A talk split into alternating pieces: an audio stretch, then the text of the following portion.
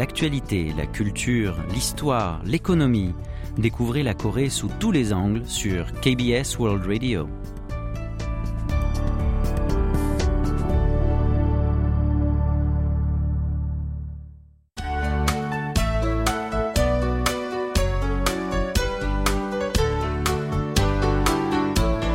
Séoul au jour le jour.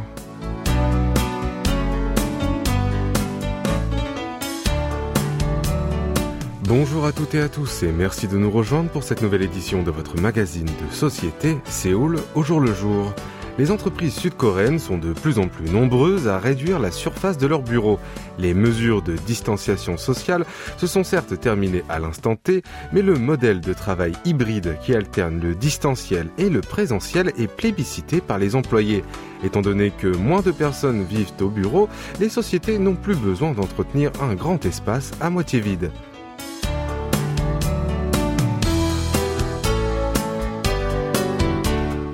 Selon une enquête récemment menée par l'Institut coréen du travail, les salariés des entreprises qui comptent plus de 30 ouvriers préfèrent travailler au bureau trois jours par semaine et deux jours à la maison. Au début, c'était principalement des conglomérats comme Samsung, SK, Hyundai Motors qui ont adopté ce mode de travail.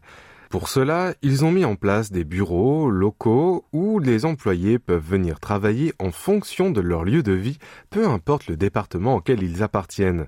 Dorénavant, de moyennes entreprises et des sièges sociaux des groupes étrangers ont rejoint ce mouvement et ont réaménagé leur lieu de travail. Selon un chef de cabinet de conseil immobilier, quand on adapte un bureau au système de travail hybride, la surface nécessaire diminue de 20 à 30% en moyenne. Le nombre de demandes de rénovation que son cabinet a reçu entre janvier et août a déjà dépassé celui de l'an dernier. Le coût ainsi réduit est investi pour rénover les locaux comme un bureau partagé ou le décorer comme un café cosy avec une bonne ambiance. À la place d'une grande salle de réunion, une pièce plus petite mais dotée d'équipements pour organiser des visioconférences est installée pour communiquer avec les employés qui télétravaillent. Certaines sociétés mènent en place des cafétérias ou un lieu de repos fonctionnel au détriment de la cantine fréquentée par moins de personnes. Une entreprise alimentaire située à Pangyo, dans la province de Gyeonggi, a récemment renouvelé son contrat de location pour une surface de 40% plus réduite. Elle a mis un terme à l'attribution de sièges fixés pour chaque travailleur et leur a demandé plutôt un endroit qu'ils souhaitent utiliser tous les jours. Ainsi, la surface consacrée aux sièges personnels a reculé de 17%. À la place, l'entreprise a mis en place un work café où les salariés peuvent échanger librement en déjeunant. Selon Gu Jong-woo, professeur en sociologie de l'université de Sangkyun-kwan, le renouvellement du bureau est considéré par les employés comme un signe que l'entreprise valorise la liberté et s'intéresse au bien-être des jeunes générations. Pour lui, respecter le stylo de vie des travailleurs leur permet de mieux se concentrer au boulot et d'augmenter donc leur productivité.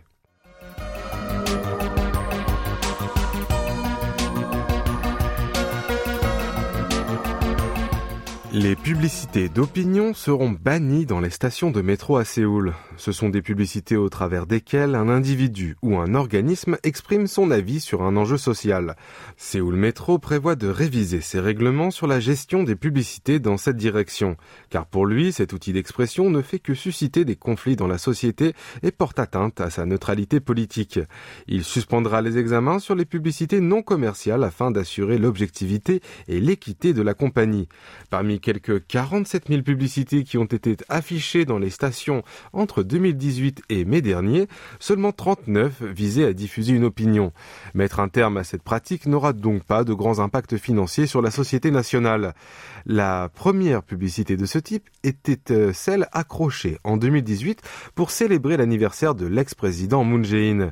Elle a provoqué de vives polémiques et Seoul Metro a décidé de refuser toute publicité politique. Or que Park Won-soon maire de Séoul à l'époque, a réclamé revoir cette décision. La compagnie nationale a alors établi des critères concernant les publicités d'opinion et a lancé un comité d'examen. Depuis, plusieurs publicités étaient à l'affiche pour défendre les droits des minorités sexuelles, faire la promotion d'un parti politique et demander de faire la lumière sur la tragédie du naufrage du ferry Sewol. Des experts conseillent Séoul Métro de fournir un fondement plus convaincant au public, sinon sa décision risque d'être considérée comme portant portant préjudice à la liberté d'expression.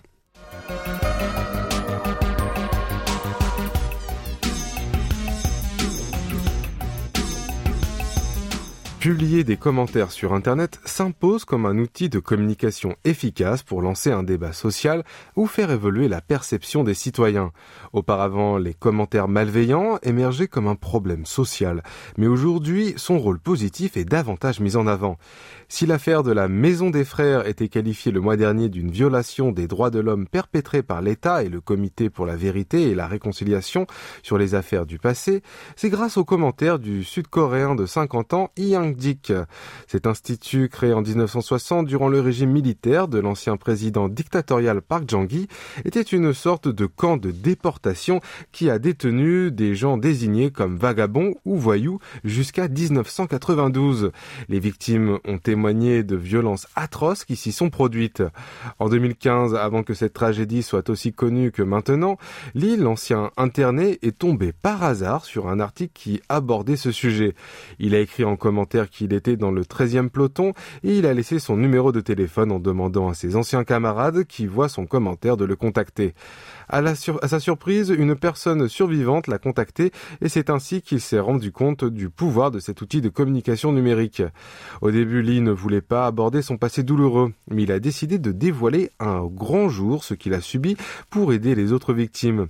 Il a donc commencé par s'inscrire sur les réseaux sociaux. Pendant deux ans, tous les jours, il a laissé un commentaire qui dénonce l'affaire de la Maison des Frères sur des articles de la rubrique politique et société. Certains lui ont reproché de parler d'un sujet qui n'avait rien à voir avec le contenu des articles, mais d'autres l'encourageaient en partageant ses commentaires ailleurs.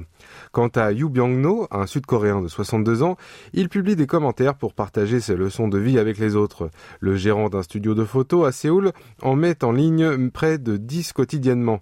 S'intéresse beaucoup à la politique pour offrir une meilleure société aux nouvelles générations. Comme son enseigne est située près d'un campus universitaire, il passe pas mal de temps avec des étudiants. D'après le soixantenaire, ses commentaires ne changeront pas le monde, mais il continue à en laisser en espérant que ses astuces sont utiles à quelqu'un. Il arrive que certains contredisent ses opinions, mais il trouve qu'un tel échange d'avis est l'essentiel des commentaires. Selon le portail sud-coréen Never, près de 329 000 nouveaux commentaires par jour en moyenne entre le 2 et le 8 septembre ont été dénombrés. Ils ont été rédigés par 137 000 personnes. Afin de promouvoir la fonction communicative des commentaires, le moteur de recherche a lancé en avril dernier un nouveau service permettant de suivre les auteurs de commentaires. Et faisons maintenant une petite pause musicale. Voici Talk and Talk de uh, From Iceheim. Vous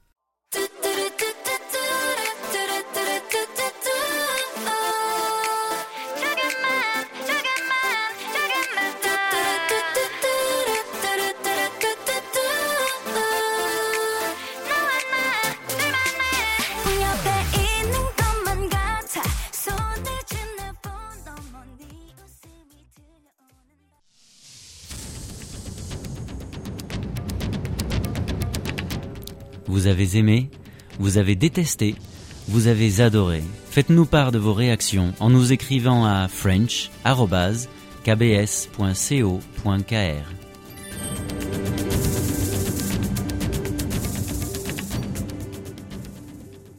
Eh oui, vous êtes bien sur KBS World Radio pour votre magazine de société Séoul au jour le jour en compagnie de Franck Atlani ce jeudi 15 septembre. L'université féminine d'Iwa à Séoul organise son festival depuis hier et ce jusqu'à demain. La fête appelée Dedongje a repris après trois ans de suspension sur fond de Covid-19. D'habitude, elle se déroule au mois de mai, mais cette année, le conseil étudiant a décidé de le tenir en septembre où tous les cours sont enfin donnés à nouveau en présentiel.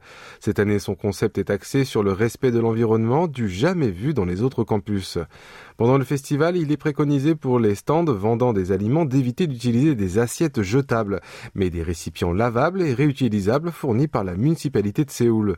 Comme c'est la première fois que l'université mène un festival vert, leur usage n'est pas obligatoire, mais les clients apportent des globelets à usage multiple peuvent bénéficier d'un rabais. Le camion café géré par le conseil étudiant en enseignement supérieur offre gratuitement une boisson aux étudiants en master et doctorat qui viennent avec une tasse réutilisable. Des groupes étudiants et des associations de protection de l'environnement présentent à cette occasion des manières de réduire les déchets. Ils apprennent à fabriquer un sac euh, pour bouteilles d'eau avec des toiles recyclées, ainsi qu'une bague à gobelet avec une chaussette. Les divers produits rechargeables seront également exposés pour inciter à réduire l'utilisation des emballages inutiles. Dans un autre coin, des vêtements fabriqués avec des matières recyclées sont exposés. Dans plusieurs endroits du campus, des poubelles pour le tri sélectif ont été installées. Le remplacement est publié sur le site internet de la fête. Les festivals universitaires ont souvent été pointés du doigt pour l'utilisation excessive de produits à usage unique. Le conseil étudiant de l'université d'Iwa a lancé cette expérimentation pour contribuer à lutter contre la crise climatique avec une petite action au quotidien. Cette démarche devrait susciter un impact positif aux autres universités. En effet, à mesure que les dérèglements climatiques deviennent de plus en plus fréquents, les problèmes environnementaux attirent l'attention de plus en plus d'étudiants. La municipalité de Séoul collabore avec les universités de Yonsei, Sogang et Gyeonggi pour bannir les produits jetables dans les campus. Ces établissements préconisent d'utiliser des vaisselles lavables dans les cantines et les cafés situés au sein de leur établissement.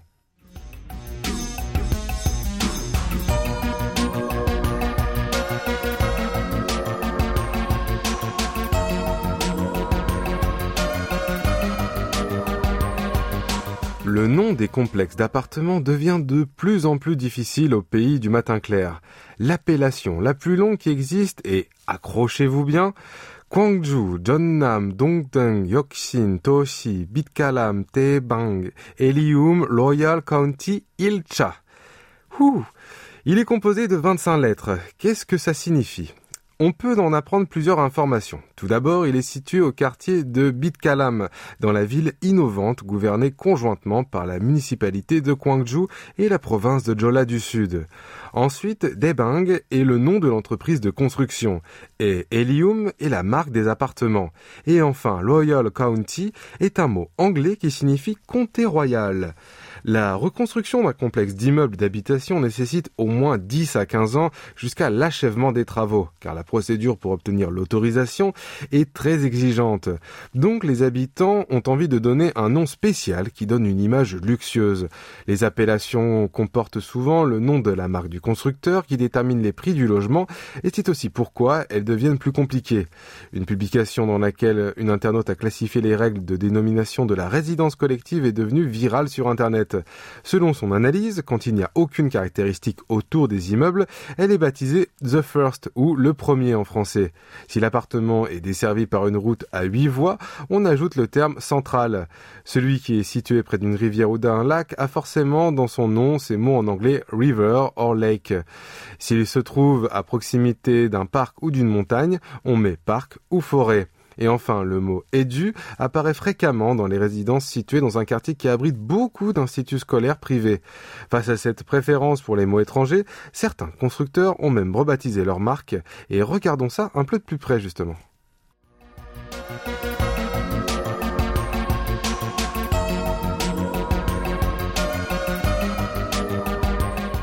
Hanwha INC a abandonné le nom de sa marque en coréen Kume Kulin, qui veut dire de ses rêves pour la remplacer par Forena, qui signifie en suédois unir.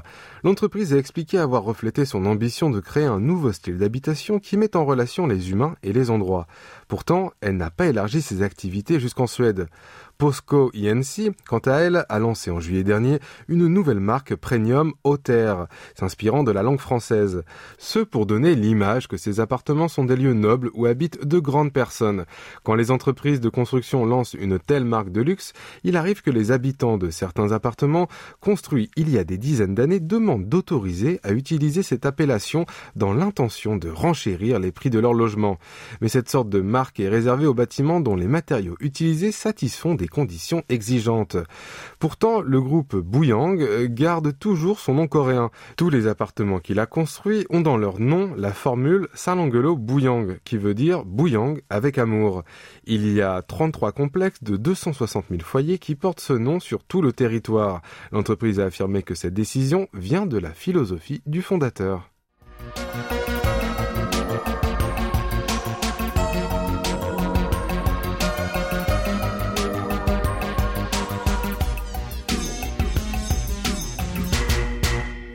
Corée du Sud, la différence de température est radicale en été et en hiver. Les habitants seraient nombreux à imaginer stocker du froid hivernal pour en profiter l'été.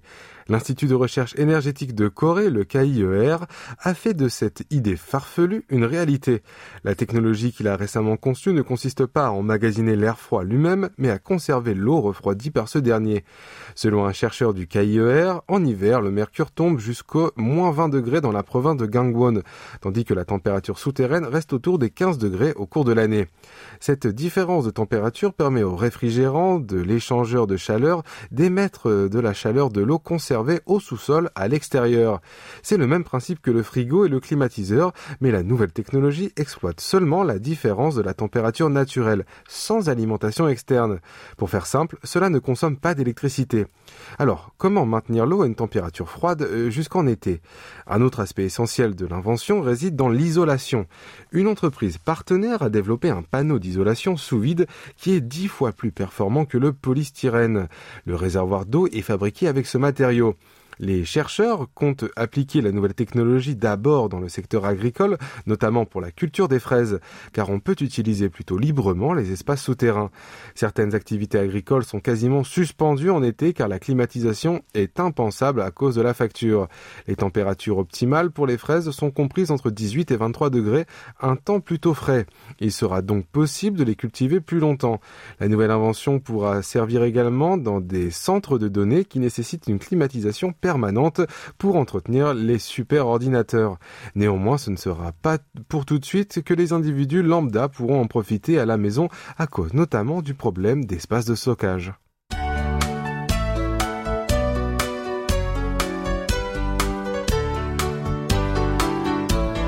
C'est la fin de notre émission Séoul au jour le jour du jeudi. C'était Franck Atlani au micro, Jeon à la rédaction avec Kim Hongju à la réalisation. Merci de nous avoir suivis et je vous souhaite une très belle journée.